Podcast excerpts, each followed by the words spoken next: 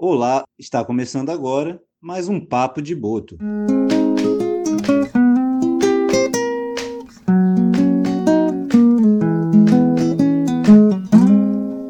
Olá a todos que estão ouvindo esse bate-papo especial do projeto Boto Cinza, um projeto desenvolvido pelo Instituto de Pesquisas Cananéia com patrocínio da Petrobras, por meio do programa Petrobras Socioambiental. O meu nome é Eric Medeiros e faço parte da equipe de pesquisa científica do projeto Boto Cinza. Meu nome é Caio Lousada e também faço parte da equipe do projeto Boto Cinza. Nesse papo de Boto, em homenagem ao Dia Mundial da Ciência, 24 de novembro, falaremos um pouco sobre ciência, que em termos práticos pode ser usado como uma ferramenta que ao criar leis e teorias pode nos ajudar a entender como as coisas ao nosso redor funcionam. E veremos também um pouco da realidade na qual está inserida na região de Cananéia, através de diferentes pontos de vista. E a nossa primeira convidada de hoje é a Maíra, pesquisadora do Instituto de Pesca. Oi, Maíra, se apresenta pra gente, por favor, e conta um pouquinho do que você faz. Oi, eu sou Maíra Jankowski, eu gosto de estudar a interação do homem com o ambiente, em especial essa interação quando ela se dá na atividade pesqueira.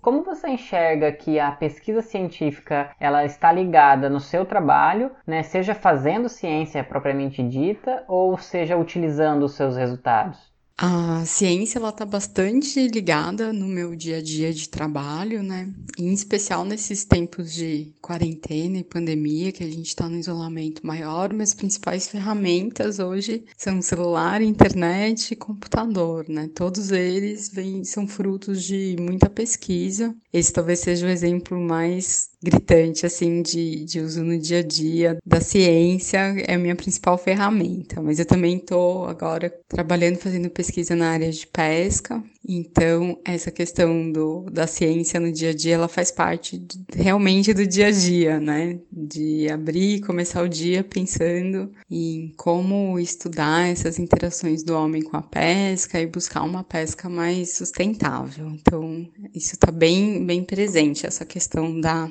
da ciência no dia a dia. E falando sobre os meios de divulgação da ciência, é, você enxerga potencial para isso? Quais são né, os veículos que você acha que são interessantes, seja artigos científicos, livros, cursos? A divulgação da ciência, acho que ela é super importante, né? A gente sempre pensa muito em divulgar os resultados, e daí a gente tem alguns caminhos para isso. Acho que depende a, a qual público a gente está falando. Então, dentro do meio acadêmico, a gente precisa divulgar os resultados na forma dos artigos científicos, mas é um universo muito restrito. Então, conseguir comunicar com o restante da sociedade também é super importante. E aí acho que a gente tem diversos públicos e diversas formas para fazer isso. Cada vez mais eu acredito no uso da imagem para a gente tentar traduzir um pouco o que é o nosso trabalho, né? O que é a pesquisa acadêmica, qual é o resultado disso. E aí acho que todos os, os meios que consigam se utilizar disso são muito válidos, né? Então, seja você ter um site, um blog, você fazer um vídeo. A gente tem hoje ferramentas de alcance muito maior, né? na internet, nas redes sociais, a gente consegue ter um alcance super grande para divulgar esses resultados da pesquisa. Eu acho que depende muito com quem que a gente está querendo falar mas cada vez mais eu venho acreditando muito nessa questão do poder da, da imagem. Então, cada vez mais a gente tem ferramentas para aproximar a, a pesquisa e divulgar os resultados da pesquisa, né? Que vai, é isso, desde o canal do YouTube até o artigo científico, a gente tem formas de, de fazer isso.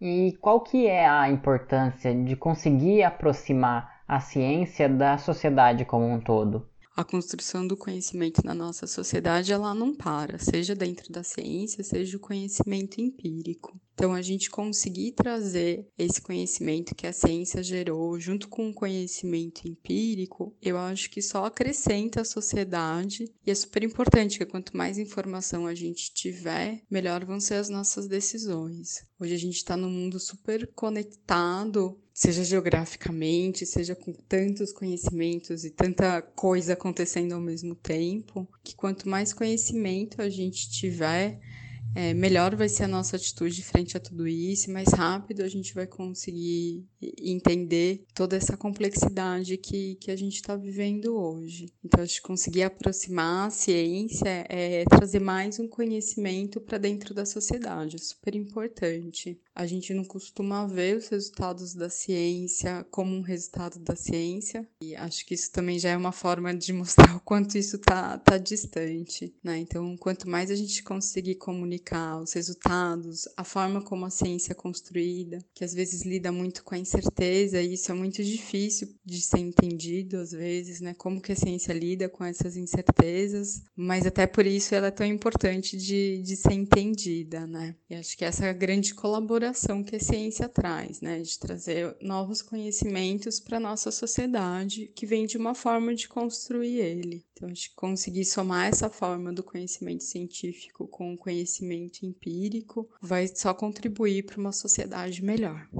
Exatamente, Maíra. Acho que um dos grandes trunfos de conseguir aproximar a ciência da sociedade como um todo é mostrar que grande parte desse conhecimento empírico, que é esse conhecimento do dia a dia, o conhecimento do senso comum, o que a gente aprende observando, né, olhando no mundo real, com o conhecimento que é adquirido através de testes de hipóteses, de testes de rigor científico, e mostrar que isso está muito mais alinhado do que a gente imagina. Então, a aproximação da ciência na sociedade mostra isso, né? Justamente esse alinhamento entre o conhecimento empírico, como você colocou, com o conhecimento científico. A ciência pode ser usada em diferentes contextos e contada através de diversas mídias de comunicação. Os artigos científicos, com o objetivo de divulgar de forma precisa o método de coleta e análise de dados, possuem uma linguagem direcionada ao público específico de outros cientistas. Não desmerecendo seu valor, as publicações científicas falham em levar informação a todos que tenham interesse no assunto. Sendo assim, necessário instrumentos alternativos complementares. Aqui vamos ouvir da Camila, alguém que trabalha com popularização do conhecimento ao levá-lo a milhares de pessoas. Olá, Camila, tudo bem? Se apresenta e conta pra gente, revela aí com o que, que você trabalha. Oi, Eric. Meu nome é Camila, sou uma das monitoras ambientais aqui do município de Cananéia. Atuo nessa atividade desde 2003 e faço parte da Associação dos Monitores Ambientais e Turismo Municipal eh, de Cananéia, que é a AMOANCA. Camila, conta um pouco pra gente como que foi o processo de se tornar uma monitora ambiental. Em 2003, é, eu já tinha terminado o colégio, tinha passado por trabalhos tanto em mercado como peixaria, que é um pouco da nossa realidade aqui na cidade, e eu estava naquele momento sem trabalho. Passando ali no centro, no Museu Municipal, eu vi um cartaz dizendo assim: é, curso para formação de monitores ambientais. E daí ali eu entendi concurso, já visualizei um trabalho, mas na verdade era um, um curso com módulos teóricos e práticos para formar é, entre os jovens locais, né, uma espécie de guia que trabalharia com o turismo, enfim. Então, desde então eu fiz o curso, né, e estou na atividade. Isso desde 2003, então. Logo que eu entrei na monitoria, que eu terminei o curso, é, já existia essa associação chamada Amoanca. Tem uma entidade para atrair cursos, né, capacitação, era extremamente importante. Olha só a importância das cooperativas. Mas voltando aqui, os turistas já devem ter te perguntado tudo de tudo, né? E acaba que para dar conta de tanta pergunta, vocês têm que saber muito. E de onde vocês tiram tanta informação assim? Desde o curso de formação de monitores, a gente começa a trabalhar com informação. Então, a gente vai recebendo informação, isso desde o processo de curso, né? O nosso curso de formação de monitores teve muitas informações pertencentes a uma grade é, curricular obrigatória e específica. Então, a gente aprende, né? Ou pelo menos aprende os caminhos é, do conhecimento para várias questões, né? Planta, bicho, ecossistemas, né? Atrativos. Então, desde o princípio, princípio, a gente trabalha com bastante informação. Depois que você vira monitor, essa informação ela fica é, cada vez mais importante. Você tem que aprender e mesmo que você não quisesse, você aprende, porque o monitor ele começa a interagir com vários tipos de pessoas, não só com o turista que ele está levando para a cachoeira, mas com alunos, né, de escolas, tanto pequenos quanto a nível universitário, trabalha com pesquisadores, então a gente acaba é, recebendo e também, né, é, repassando bastante informação. Conta um pouquinho mais sobre essa interação com os pesquisadores que você falou.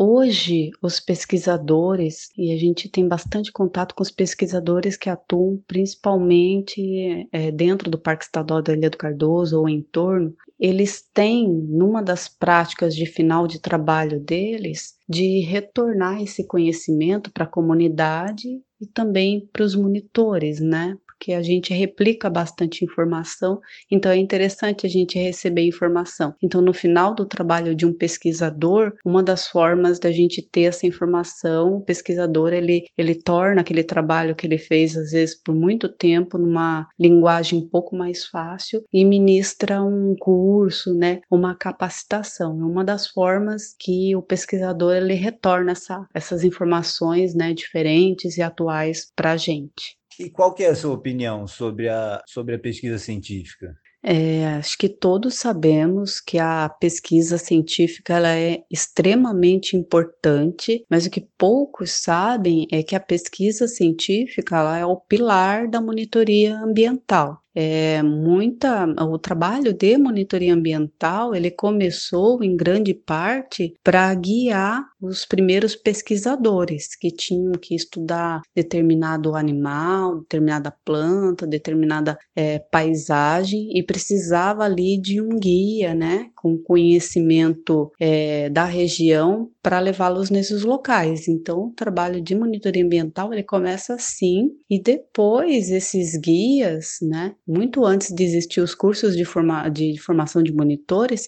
esses guias começam a interagir com esses pesquisadores e virar mais do que um simples guia. Ele adquire informação e ele começa a replicar essa informação. Quando a gente começou a trabalhar com escolas, muitas das informações, quase todas as informações no nível mais técnico que a gente tinha, era dessa troca com os pesquisadores, né? Então, eu gostaria de salientar essa importância para monitoria ambiental especialmente, né, falando aqui do município de Canané, que foi essa grande troca de saberes e conhecimentos que fizeram do monitor ambiental o que ele é hoje. Muito obrigado, Camila. Vocês, monitores ambientais, são demais. Fazem um trabalho incrível de troca de conhecimento. Uma outra troca de conhecimento importante para a ciência é entre o pesquisador, na busca de um conhecimento específico, e moradores locais, com conhecimento tradicional, para começar, quando uma pesquisa científica exige trabalho no campo, frequentemente também exige alguém com conhecimento local sobre a região e organismo estudado.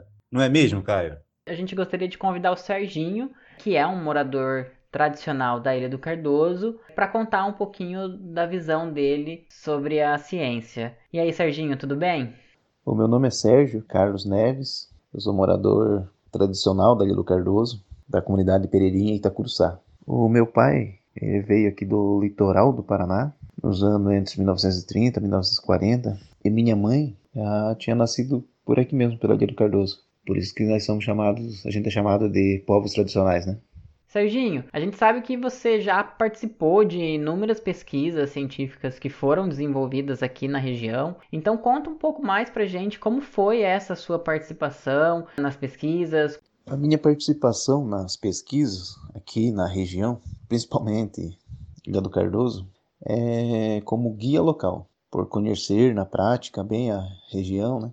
Sempre vivi aqui nessa, nesse local, daí Canané, como os rios, as trilhas, e ter um pouco de conhecimento de maré, vento, essas coisas que pra gente costuma falar conhecimento é passado de pai para filho, né?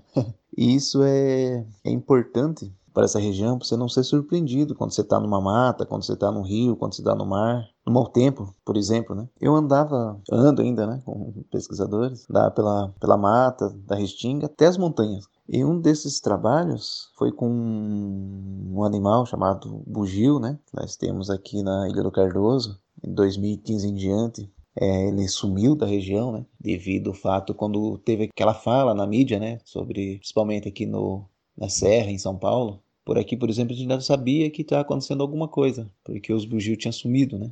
E não existe caça para ele, não existe assim uma coisa predatória para ele assim, né? E sumiu do nada, né? Então as pessoas aqui já já sabia que alguma coisa estava acontecendo, né? E trabalhei também com porco do mato, que é o queixada, né? Plantas, árvores frutíferas, essas coisas assim, sempre como guia local assim, passando algum conhecimento que a gente tem, né? Agregando os conhecimentos da gente junto aos pesquisadores, né? E qual é o perfil assim geral do pesquisador que você já acompanhou em campo?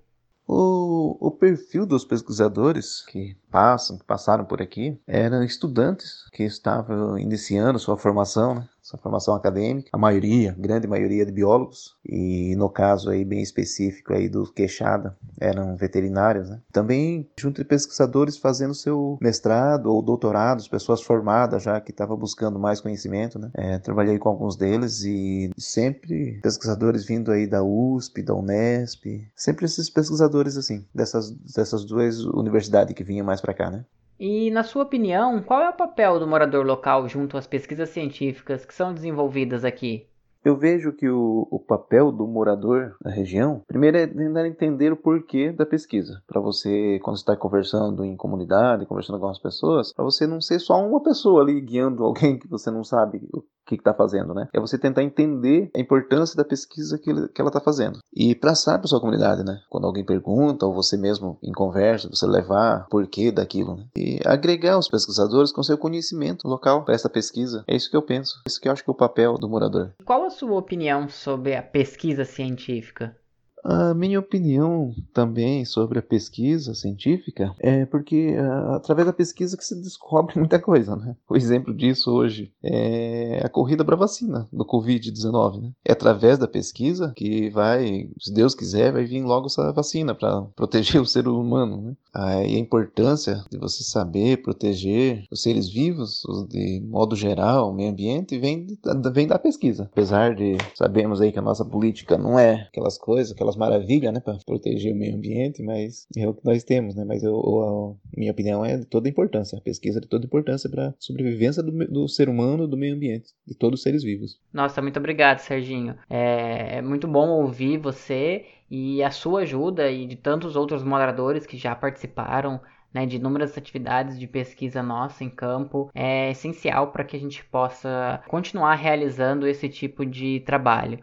Em vez de achar que a ciência é detetora de toda a verdade, devemos ver a ciência como um dos vários caminhos em busca do conhecimento, um processo reconhecidamente demorado, mas de grande utilidade. Para nos ajudar a entender o dia a dia de uma cientista, chamamos aqui Marília, uma verdadeira cientista. Olá, Marília, bom dia. Se apresenta para a gente e nos conta um pouco da sua história com ciência e dentro da ciência. E, e para você, o que, que é fazer ciência? Olá, bom dia a todos. Queria agradecer o convite para estar aqui conversando com vocês. Bom dia, Eric. Bom dia a todos que estão nos ouvindo, né? Eu sou Marília Cunha Linhon, sou bióloga. Passei a minha vida, continuo passando minha vida fazendo ciência, estudando, pesquisando, né? Então já já fiz pesquisa fora do Brasil, na França e na Bélgica. Passei boa parte do meu período de pesquisa na USP, em São Paulo, que tem uma base de pesquisa em Cananéia.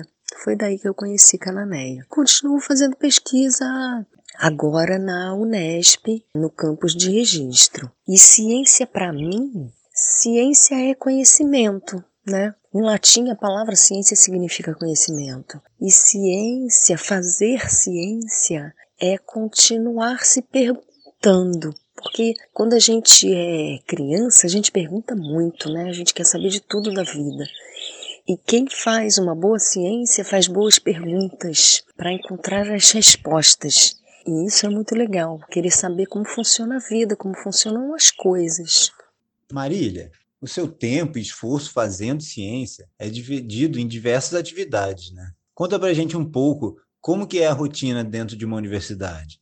É, nossa rotina na universidade, ela é dividida no que a gente chama de tripé da universidade, que é o ensino, a pesquisa e a extensão. Na pesquisa, obviamente, a gente desenvolve as pesquisas, a gente vai atrás de financiamento, faz projetos, orienta alunos nos seus trabalhos de conclusão de curso, na sua iniciação científica, vai a campo coleta os dados, volta para o laboratório, para o computador, entra os dados, analisa. Todas essas informações mais recentes, novas, modernas, a gente usa muitas vezes no ensino para ensinar informações, conhecimento, conteúdo mais atualizados e a gente usa na extensão também, como transformar informações que são técnicas, científicas, em linguagem para que o público não especializado entenda e aprenda.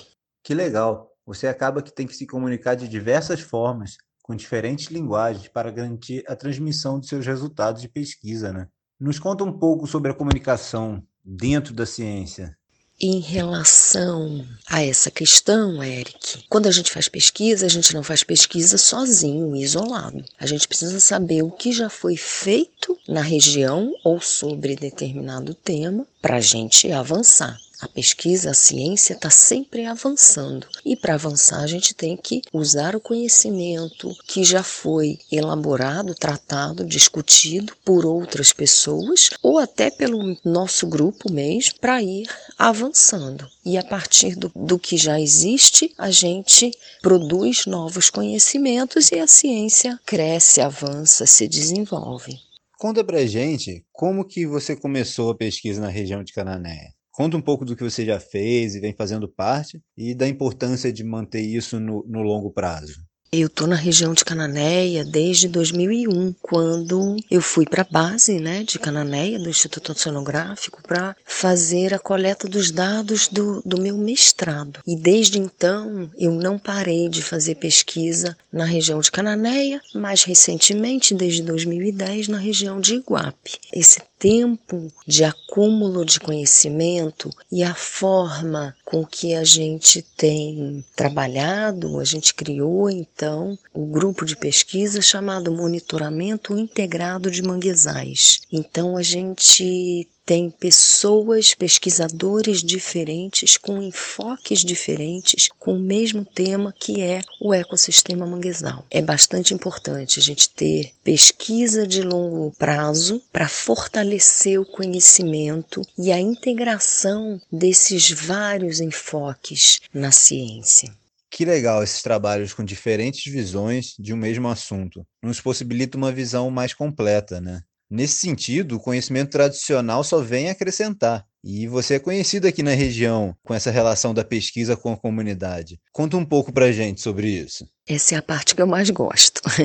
a participação da comunidade, a troca de informações com a comunidade. Então, uma grande oportunidade para fazer isso é a participação nos conselhos de unidades de conservação que estão ligadas em nível federal, que é o ICMBio, então é a APA-CIP, APA Canané Iguaperuíbe. Já participei durante muitos anos dessa, desse conselho e mais recentemente estou participando dos conselhos das RESEX e RDS, que são RESEX da Ilha do Tumba, RESEX do Taquari e a RDS de Itapinhapima. Sempre são oportunidades de ensinar, fornecer as informações que a gente produziu, que eu produzi fazendo a minha pesquisa, mas é aprendendo também com a comunidade, com os pescadores, com os gestores de unidade de conservação. Isso é assim super enriquecedor e além de fazer essa troca, a gente tem também pesquisas que são participativas, é um monitoramento participativo, contando com a participação efetiva da comunidade na discussão do trabalho e na coleta dos dados, aonde coletar os dados. E isso, por exemplo, a gente tem uma pesquisa participativa, um monitoramento participativo das ostras na reserva extrativista da Ilha do Tumba. Lá a gente sempre vai com um pescador que conhece o local, que sabe tirar a ostra, que sabe aonde tem áreas interessantes para o desenvolvimento dessa pesquisa. E temos a colaboração também com com a gestão da unidade de conservação, com a Fundação Florestal. Isso é muito bacana, todo mundo trabalhando junto em prol da conservação dos manguezais, em prol da ciência, do crescimento. Muito obrigada por essa oportunidade. Gostei muito de conversar com vocês e até uma próxima. Olha que legal. Vimos que quando a ciência está devidamente inserida em um contexto maior, pode aprender com conhecimento tradicional, auxiliar nas unidades de conservação, orientar o turismo local e pode tornar o conhecimento disponível para quem quiser. E você, o que acha da ciência? Nós, do Projeto Boto Cinza do IPEC, gostaríamos de saber sua opinião sobre a ciência. Muito obrigado a todos que participaram desse Papo de Boto, um ambiente de boas informações em meio a tudo que estamos vivendo. Se esse papo de boto sobre ciência te trouxe alguma informação interessante, compartilhe esse conhecimento. Por hora, fique em casa, mas sempre fiquem ligados para mais Papo de Boto.